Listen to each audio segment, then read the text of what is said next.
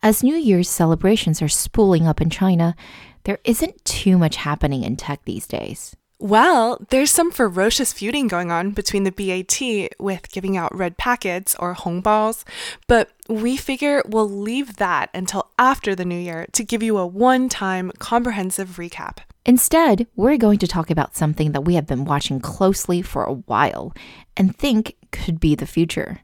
Or one man's vision of it, anyway. We also think it's still underappreciated in the West and stands out as one area where China is really forging ahead into unknown and exciting territory. What is it, you ask?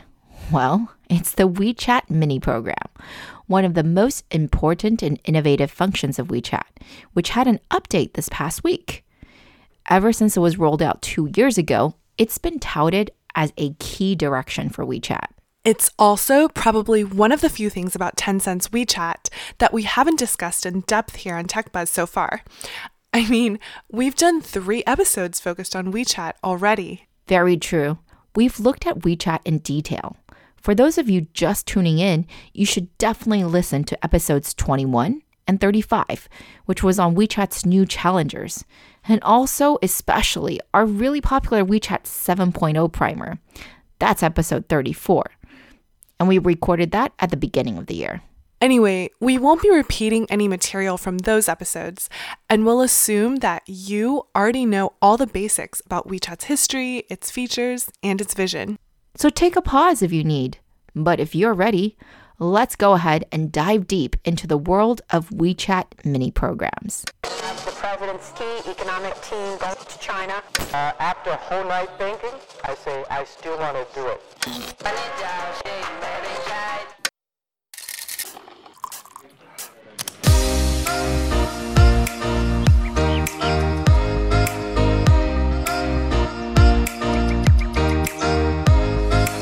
Hi everyone, we are Tech Buzz China by Pandaily, powered by the Sinica Podcast Network. We are a weekly podcast focused on giving you a peek into what's buzzing within the tech community in China.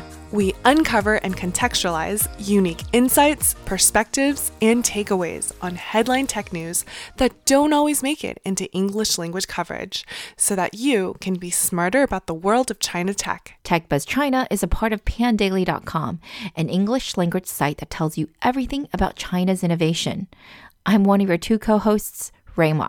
And I'm your other co host, Ying Ying Lu. We'd like to acknowledge our partners, Deal Street Asia and Sup China, creator of the Sinica Podcast Network.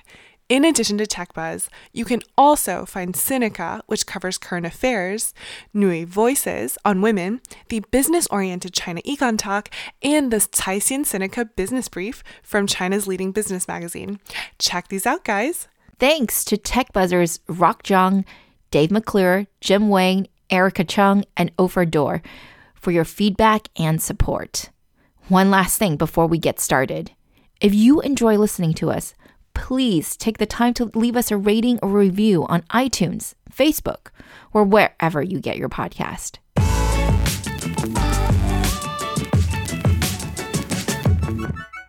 So, you might be wondering, why are we doing yet another episode on WeChat? Well, because if you ask us, mini programs are one of the biggest innovations to come out of Chinese internet. And there is no real Western equivalent. That's right. WeChat mini programs as a concept was conceived on January 9th, 2016, and after one year of development, officially released into the wild in January 2017. That's just two years ago. At the time, Allen predicted that within two years, mini programs would replace 80% of the app market. In many ways, the WeChat mini programs is still in an experimental stage, and so lots of things are still up for debate, as we'll see throughout this episode. As for how the idea of mini programs came about, well, it wasn't actually immediately clear to the WeChat team what to do. All they knew back in 2016 was that after five years of building up WeChat and seeing the official account system they created really take off, they had also inadvertently created a lot of issues. The main one being that people were trying to do all sorts of business transactions in their WeChat official accounts with very low efficiency. It just wasn't built to handle that kind of activity. At the time, the only other alternatives would be to build your native app or to use a web app, but those were highly ineffective as well. You see, as Allen and his team saw it, the mobile internet app ecosystem actually ruined things for most businesses. Besides being costly to develop, because apps are such high friction, users grew lazier and lazier and spent most of their time on just a few apps. This means that many smaller businesses could not find their customers easily, not unless they went through the popular major apps or platforms. So Allen and team frustrated that the majority of creative efforts were not being discovered, asked themselves if there was something heavier than an official account, but lighter than a native app that they could make to help businesses transact online inside of WeChat. It would also solve the problem of the marketing spam that was clogging up the WeChat ecosystem. Because it was so difficult to actually transact, businesses ended up just focusing on marketing in their official accounts and in Allen's view, this provided very little value to the user. So mini programs were designed to allow for transactions, but with one main characteristic in mind that would distinguish it from native apps. They did not need to be downloaded and installed. The WeChat team was obsessed with the idea of creating something capable of executing complex functions, but which was available whenever and only whenever the user wanted it. When it was not needed, Allen decided it should quote unquote disappear. So the way it works is this. Unlike native apps, which are large, mini programs are capped to 10 megabytes in size and they're stored on Tencent servers. They're also programmed using WeChat's own proprietary language and so are streamlined to load quickly within WeChat, and they'll look beautiful in any WeChat client. Small and light, fast and beautiful. These are the words that the WeChat team tried very hard to build into the mini program infrastructure. And I think for the most part, oh, they've been successful. But how much does it cost to build a mini program? Well, according to one small business owner, the total fee for launching an official account and a mini program was just 20,000 RMB, or just about $3,000, which is far cheaper than a native app, which would also take at least two months of development time. You also don't need to make and maintain separate iOS and Android versions, nor wait for your app and various updates to be approved, which could also take days or even weeks. And that's not counting customer acquisition costs. For one sharing economy startup, the CEO said that they were spending 30 to 45 US dollars to acquire each paying customer for their app, but that it was much cheaper for their mini program. They learned to acquire users through the mini program first, build loyalty, then convert them to users on the app.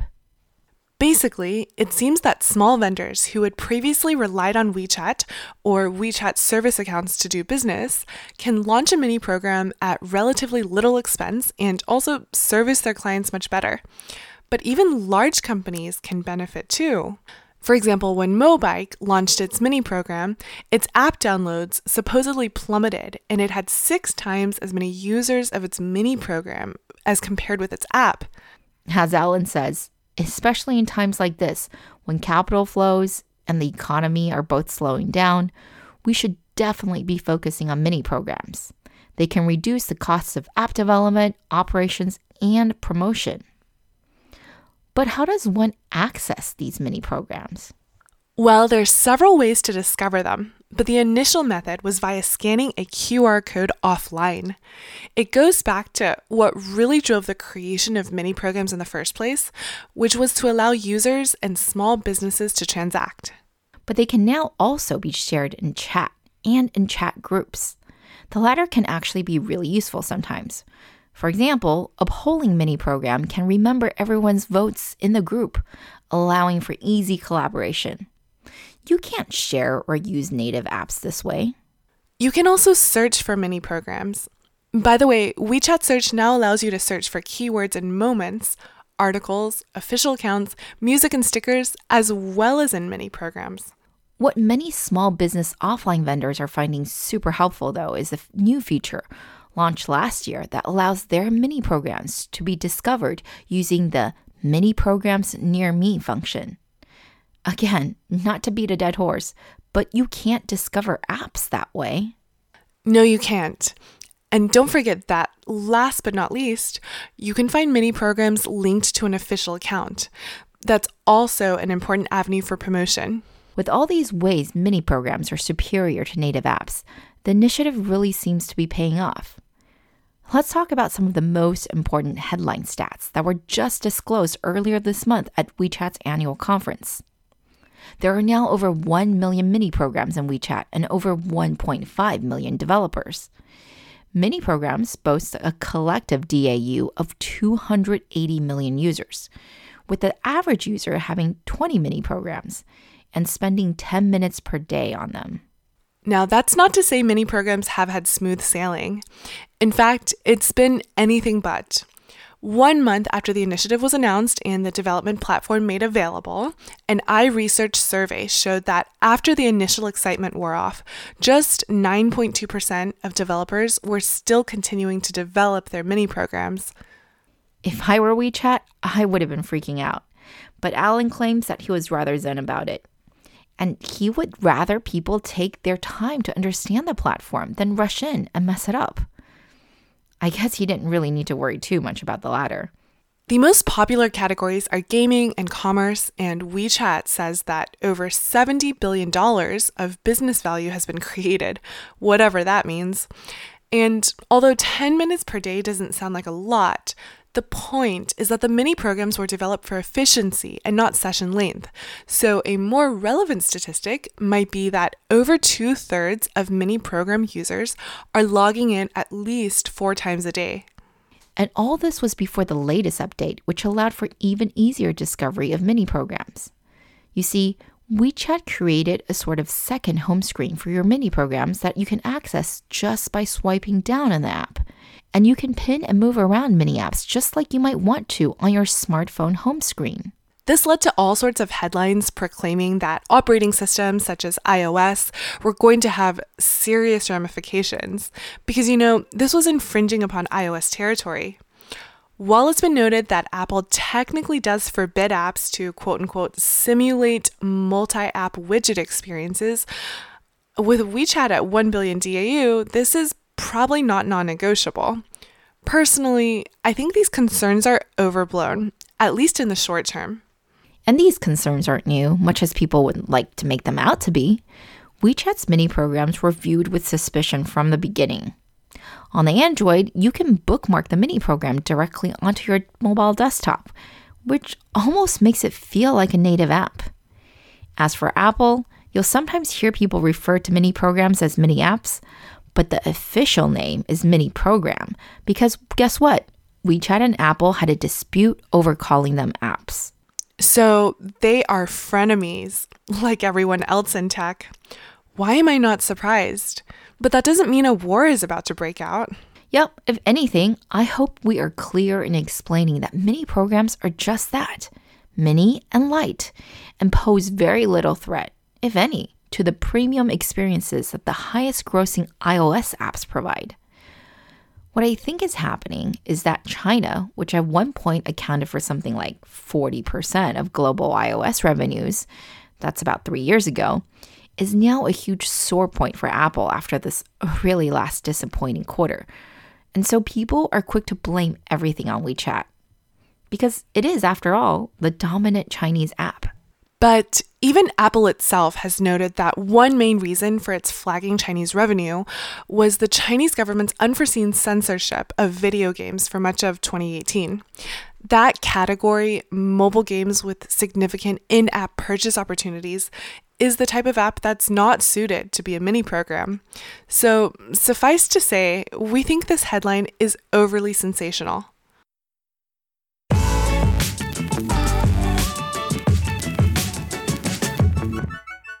Hey, Tech Buzzers! A brief announcement here. We want to introduce you to Pandata, Pandaily's new database on Chinese tech companies. Pandata will give you a company's business overview, employee count, founding date, other basic information, and of course, links to Pandaily's existing coverage on it, including TechBuzz podcasts. So there you go. Check out Pandata, your guide to China's tech world.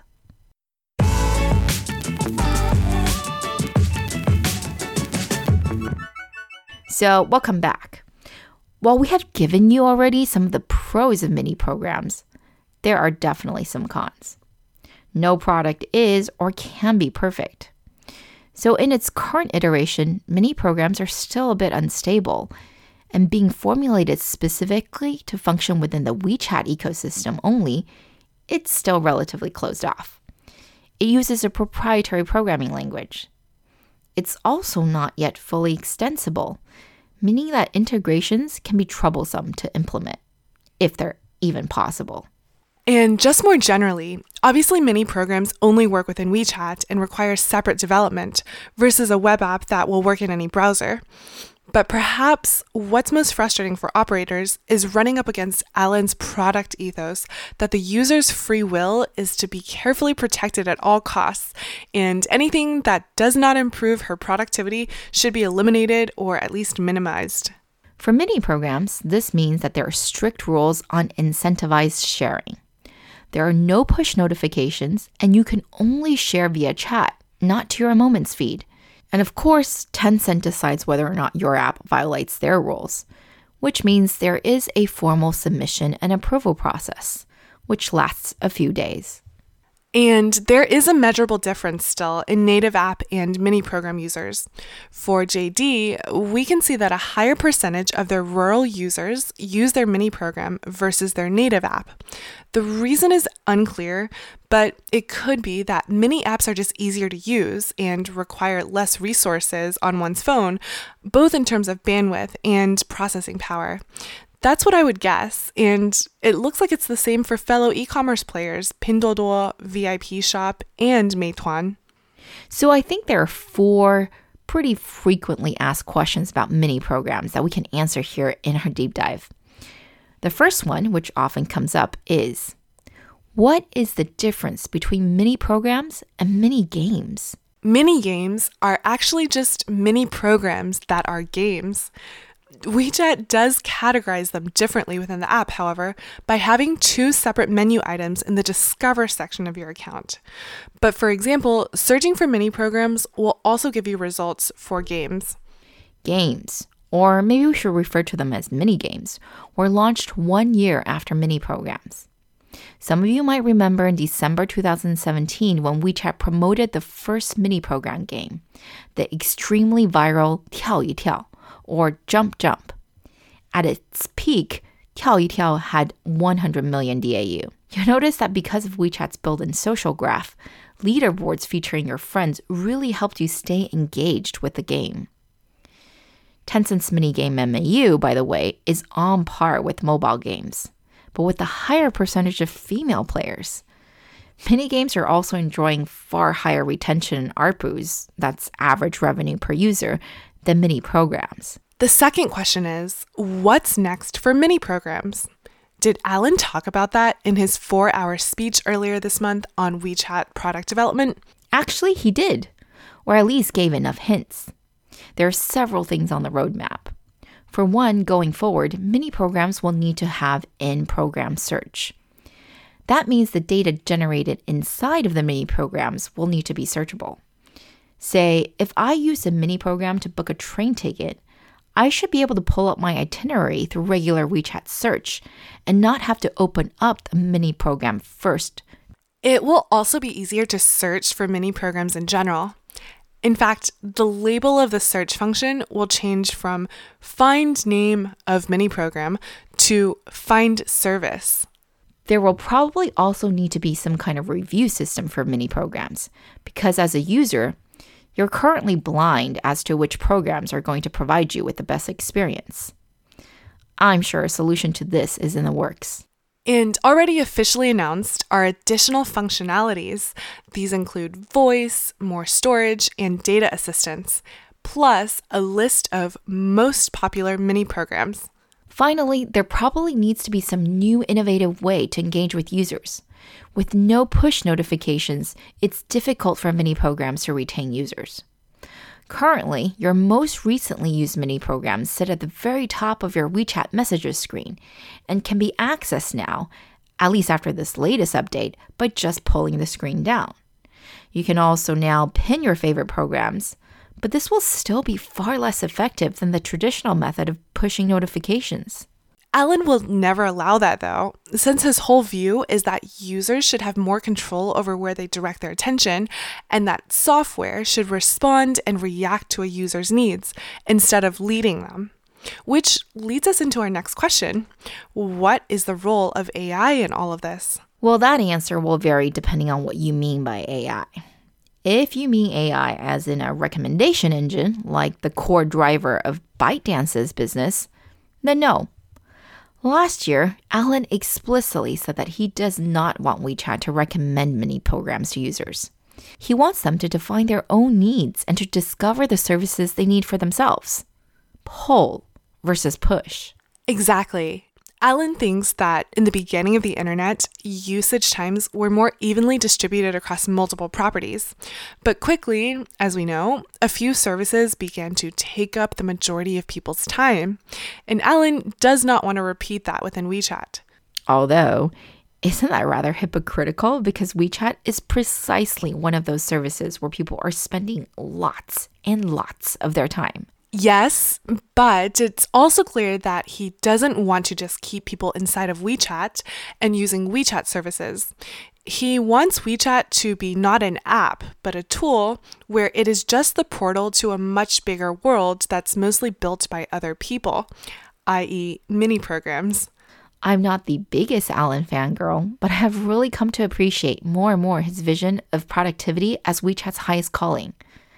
Again, mini programs by design are for doing exactly that, making you more productive. And because they're so lightweight, they really do allow for you to get a task done quickly and then leave. The original impetus and motivation behind mini programs, according to Allen, is again, just like with official accounts and the newly revamped content discovery system, to elevate creators. A story that Allen likes to tell regarding the success of mini programs is one of blind masseuses, a group of whom got together and made a mini program for their services so that they could book clients via WeChat. That is the kind of work that Allen and team want to support. Individuals or small groups who do not have the resources to make full blown apps or maintain and market them, but would benefit greatly from being able to do business within WeChat. While WeChat could have made a lot of these functions themselves, they chose not to do so and to pursue a decentralized system instead. Of course, WeChat has plenty of its own mini programs, such as the one for mini games, Weixin Yuxiquan or WeChat Livestream, but that's not the point. Small, independent developers are designed to be the main beneficiaries of mini programs to bring value to the user, and not to live off of the volume business or 流量的生意. So, no, a ByteDance like AI recommendation engine that's focused on increasing the volume of users is probably exactly the opposite of the ideal mini program. The ideal mini program is supposed to solve a specific problem for the user as quickly as possible and then retreat silently into the background. And this brings us to our last question, which is what's going to happen with all the other mini program platforms that are cropping up left and right in China? It seems that everyone has one. Baidu, Alipay, Xiaomi, Huawei, you name it. The latest to announce their version of mini programs, which they call micro apps, is ByteDance, who has opened it up for both the Toutiao and Douyin systems.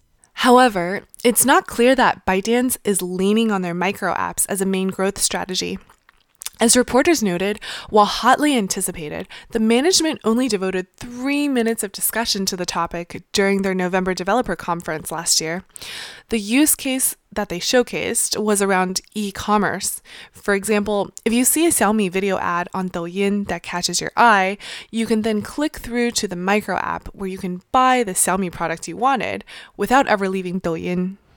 In Toutiao, the home of content creators, ByteDance is hoping that these micro apps become an additional source of income for the writers. For example, do you write guides about the beautiful handicrafts that you make? Well, now you can sell them. And there is already data to support this.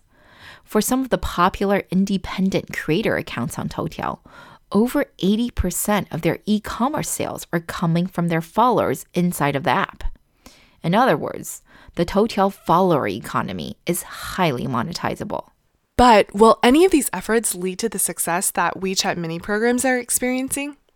We don't think so.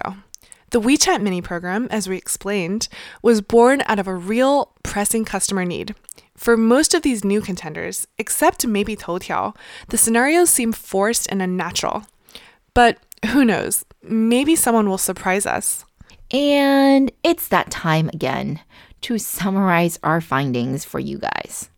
This is a section known as What Did We Learn Today? As a reminder, we were driven to do this episode because the newest WeChat update included a new home screen for mini programs, which was seen as the newest step in Allen Zhang's attempt to create an operating system. And that's a threat to players like Apple. We thought this threat was over sensationalized because mini programs, at least as they are, are not going to kill the major apps. But it's true that they might significantly reduce the need for smaller ones, particularly those that don't need to be used very frequently. That's, after all, what they're designed for to help the small business owner who doesn't have the resources to build and maintain a native app. Although plenty of big companies quickly piled on, as we can see, it's worked really well for the team. If Allen's vision comes true, mini programs are going to be the future because apps are bulky and they're always needing to download updates and they're inefficient. And the browser experience on mobile, too, it's still less than ideal. Mini programs, on the other hand, are in the middle not too heavy, not too light, and just right. While mini programs still have a long way to go, such as having better discoverability, reviews, and in program search functionality, they are already very popular and they seem to work especially well as games. Not the original intention, but that's been the result. Finally, as we see more and more companies try to create their own version of mini programs, we here at TechBuzz are pretty bearish on their prospects. Although maybe ByteDance does have a small chance. Either way, Allen, ever the patient product visionary, says that he believes it will take at least another three years before the mini program ecosystem will truly mature. Until then, it's an evolving product, and I guess we'll all just have to wait and see what happens. Exciting.